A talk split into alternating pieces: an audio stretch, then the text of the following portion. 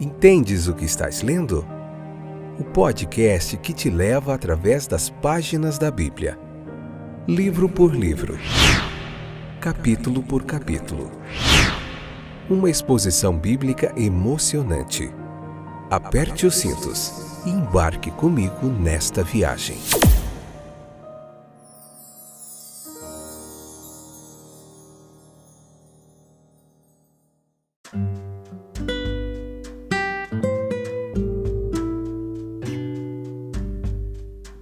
Olá, eu sou o Fábio e estou aqui novamente, o Amor Time, uma vez mais, para a gente concluir o capítulo 2 do Evangelho de Marcos, episódio número 450, sexta temporada, capítulo 2, parte 4. Vamos lá?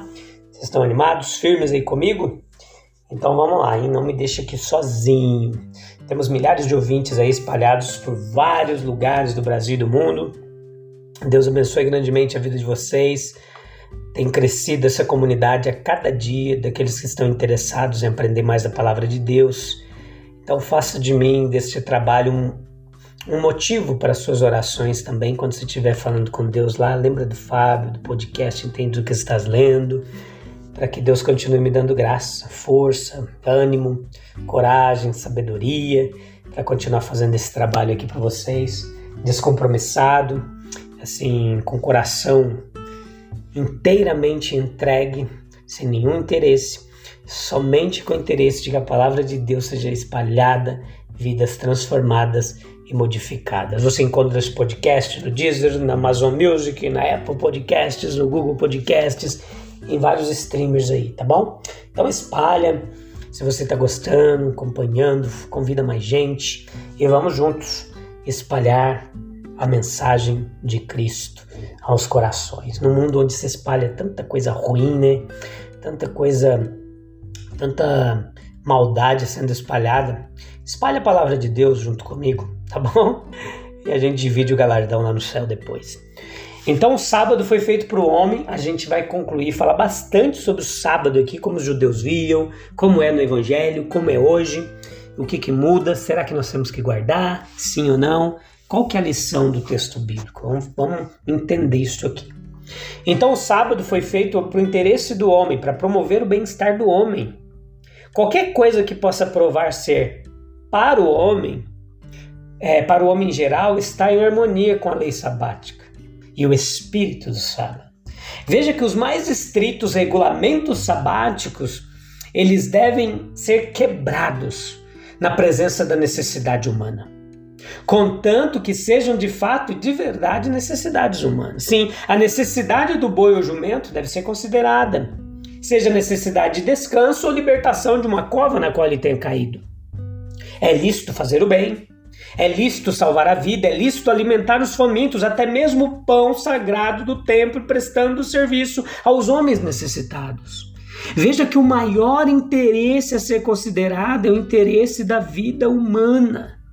Marcos capítulo 2, versículo 23 ao 28, as passagens paralelas de Mateus capítulo 12, do versículo 1 ao 8, e Lucas capítulo 6, versículo 1 ao 5, nos traz muitas dessas lições. E nos fala sobre a observância do sábado. Eu tomar um pouquinho de água aqui, peraí. Então veja que o título comum dessa sessão nos evangelhos é os discípulos colhem as espigas de milho no dia de sábado. E esse foi um grande problema. Nessa ocasião, o nosso Senhor e seus discípulos estavam caminhando no sábado, mas eles não estavam andando por prazer ou mesmo por, por saúde, por exercício físico, não.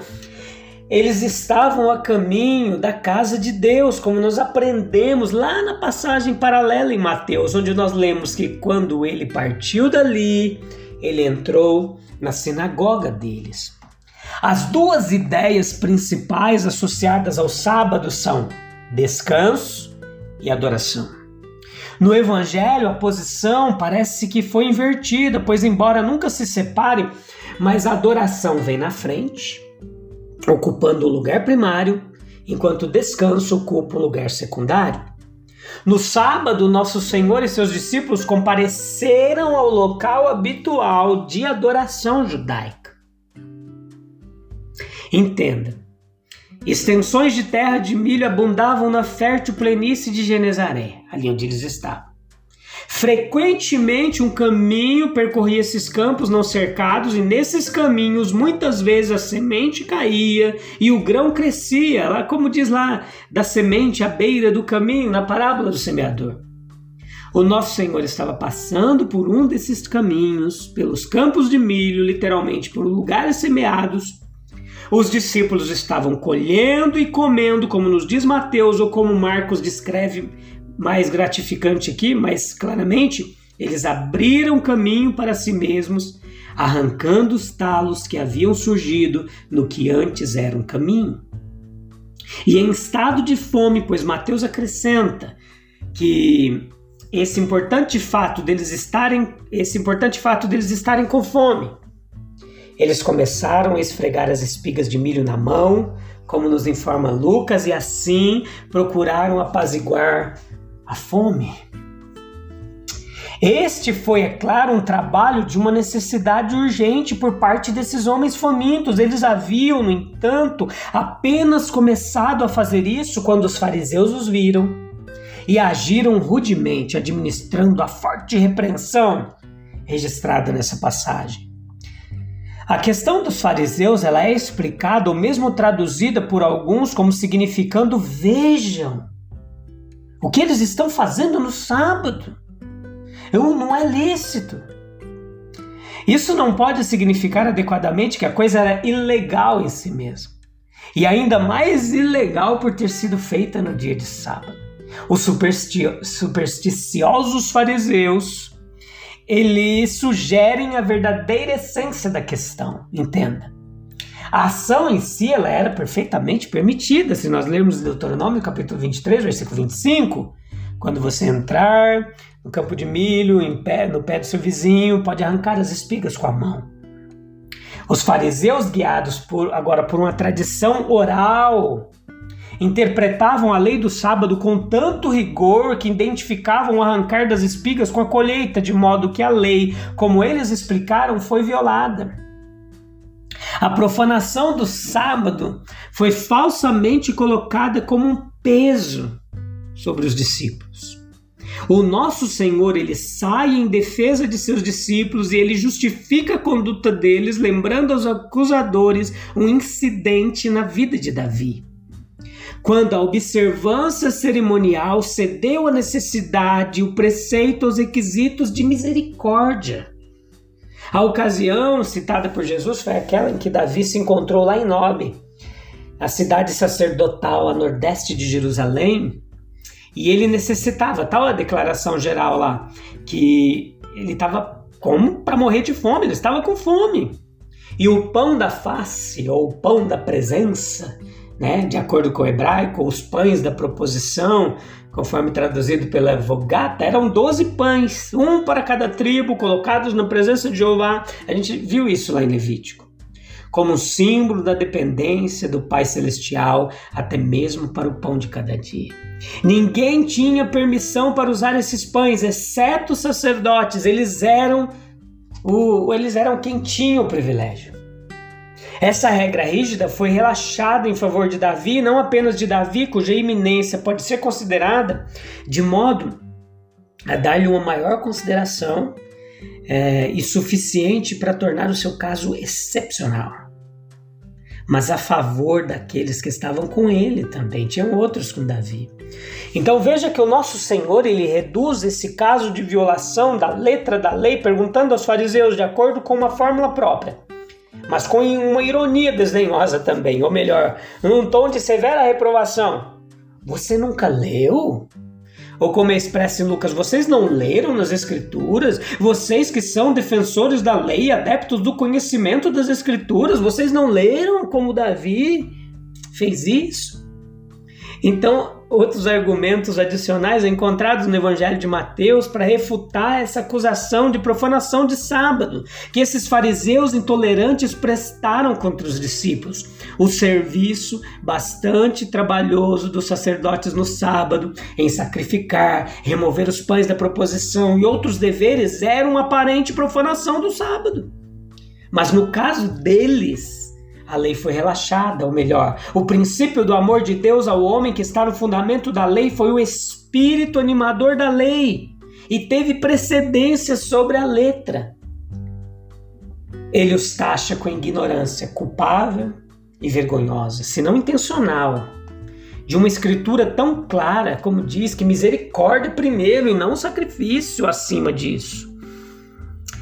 Se então, entenda comigo, meus queridos, a necessidade de Davi e dos seus homens prevaleceu sobre a letra da lei, se os serviços sabáticos dos sacerdotes tornassem o trabalho sabático até certo ponto um dever, e se a reivindicação de misericórdia é anterior e superior à do sacrifício, nosso Senhor, ele reivindica a isenção para seus discípulos famintos do rigor inflexível da lei, ou melhor, da interpretação errônea e supersticiosa dela por aqueles frios, sem coração, fariseus, censuradores.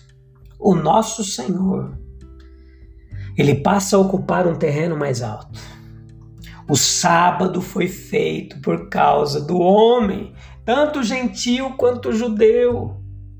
Originou-se para o seu benefício, é apenas o meio para um fim, e os interesses do homem são esse fim. Deve sua existência ao homem e tem a razão de sua existência no homem.